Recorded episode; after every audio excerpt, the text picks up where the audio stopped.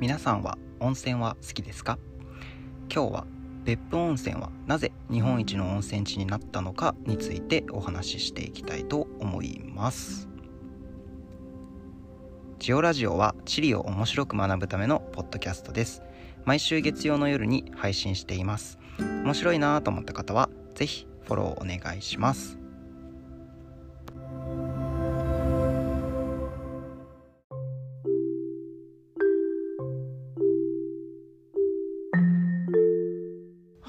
はいということで今日もゆるりと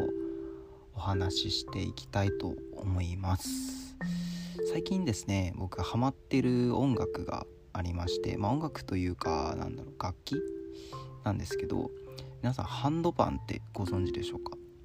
なんかあの形的には UFO みたいな形してて、まあ、金属のをまあなんか叩いて叩く楽器なんですけど結構こうホワンホワンっていう音がしてなんか割とこうなんだろうリラックス効果というかなんかある感じなんですよね。なんか空間がこう広がるような音で聞いてて心地が良いというか僕結構寝る前とかにねそれを最近聞いたりして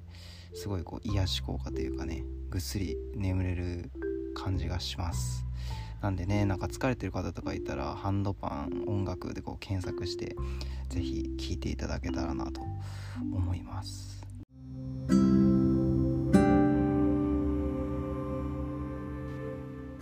はいじゃあ今日はですねえっと、別府温泉はなぜ日本一の温泉地になったのかということについてお話ししていきます。まずですね大分県別府市にありますね別府温泉は。で、えっと、別府の町の背後にはですね 1375m の鶴見岳という山がありまして、まあ、眼下には別府湾が広がっております。でですね源泉数湧出量温泉のですねが日本1位なんですよね、まあ、意外と知らなかった方もいると思うんですけどあとですね別府温泉、まあ、別府市ですかね、まあ、有名な食べ物といったらまあ鶏天とか別府冷麺とかが有名ですね。はい。でまあ歴史的に見るとですねその別府温泉っていうのは実は700年代、まあ、日本史でいうと奈良時代から、ま、文献に登場しているということなんですよね、まあ、日本最古の温泉地のうちの一つと言っても過言ではないのではないでしょうか。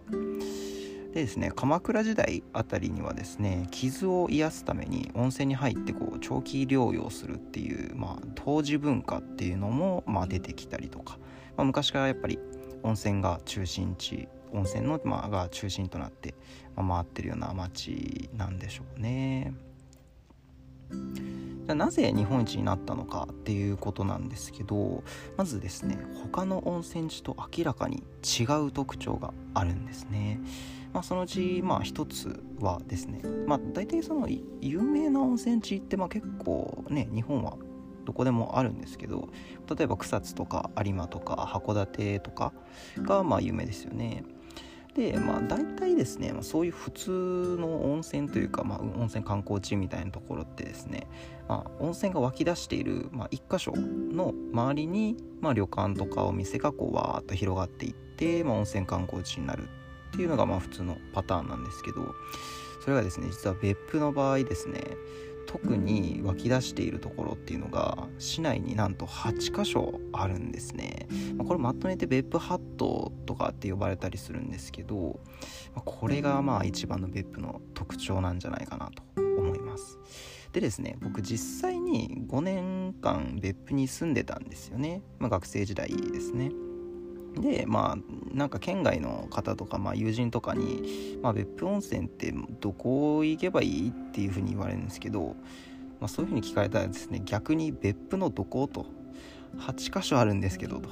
まあ、聞き返しちゃうぐらいですねあのたくさん別府はですね温泉が湧き出ているんですよね。でもう一つはですねあの温泉観光地なんですけどそれ以上にですね人々の普段の生活に密接に温泉が関わっているというところが、まあ、もう一つ結構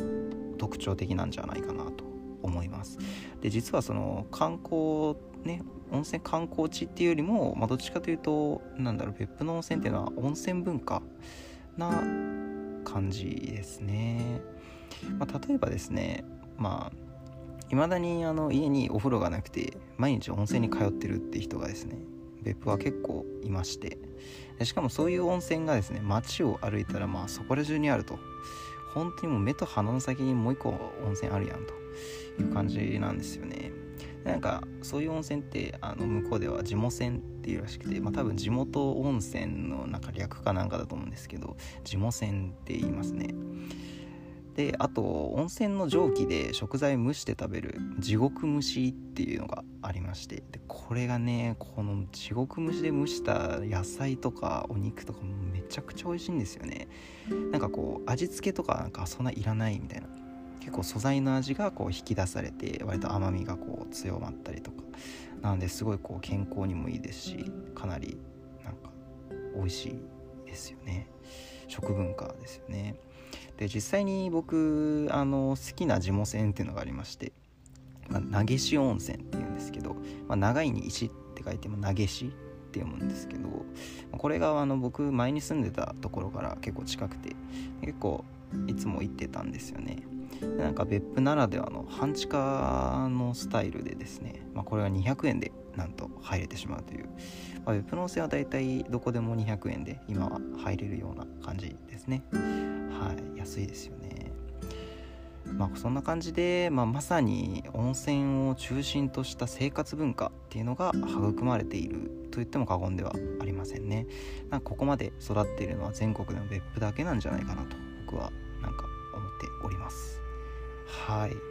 じゃあそもそもなんでそんなに温泉が湧いているのかというところですよね。はい。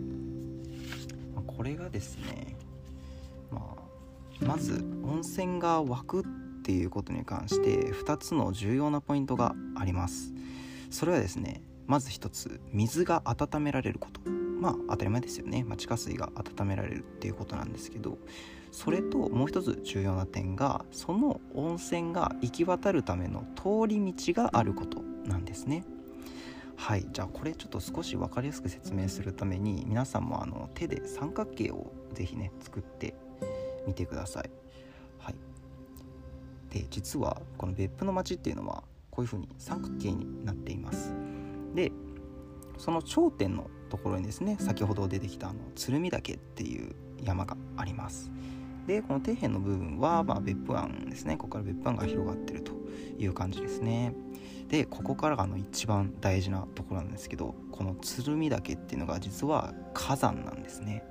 で火山の下には熱源があるので地下に染み込んだ水が温められて、まあ、それが温泉になっていきます。で、まあ、温泉ができたら次はそれが通り道、えーと、通る通り道がないといけないんですよね。で先ほど作ったこの三角のの左右の辺がありますよね。こう上から斜めにこう降りてる。でこれが実は断層になっています。はい。で断層っていうのは何だろうって思うかもしれないんですけど断層ってあの少し地面がこう割れて、まあ、ずれたような状態になっているんですね。なので結構段差が、まあ、見た目には段差がこうになってたりとかします。でこの少しこう割れたような状態になっているのでその間をこう山の上の方からこうツーッとこう温泉が伝ってくるわけなんですね。ではい。これがまあいわゆる通り道になっています、でここで面白いのがですねさっきあの別府にはあの別府ハットって言って8箇所あの温泉が特に湧き出てるところがあるって言ったと思うんですけどこれが実はこの断層沿いにきちんと並んでいるんですよ。はい。まあ、細かいエリア名で言うと、まあ、あの右上から明晩神縄柴関亀川で左上から堀田関海寺別府浜脇っていうふうに、まあこうね、上から順番にこう断層沿いに並んでいるという具合なんですよね。ちなみにあの一番有名なエリアっていうのは神縄エリアになります。あのよく別府温泉とかね画像検索すると湯煙がこうバーって出てると思うんですけど、まあ、あれがあのいわゆる神縄の湯煙の風景ですね。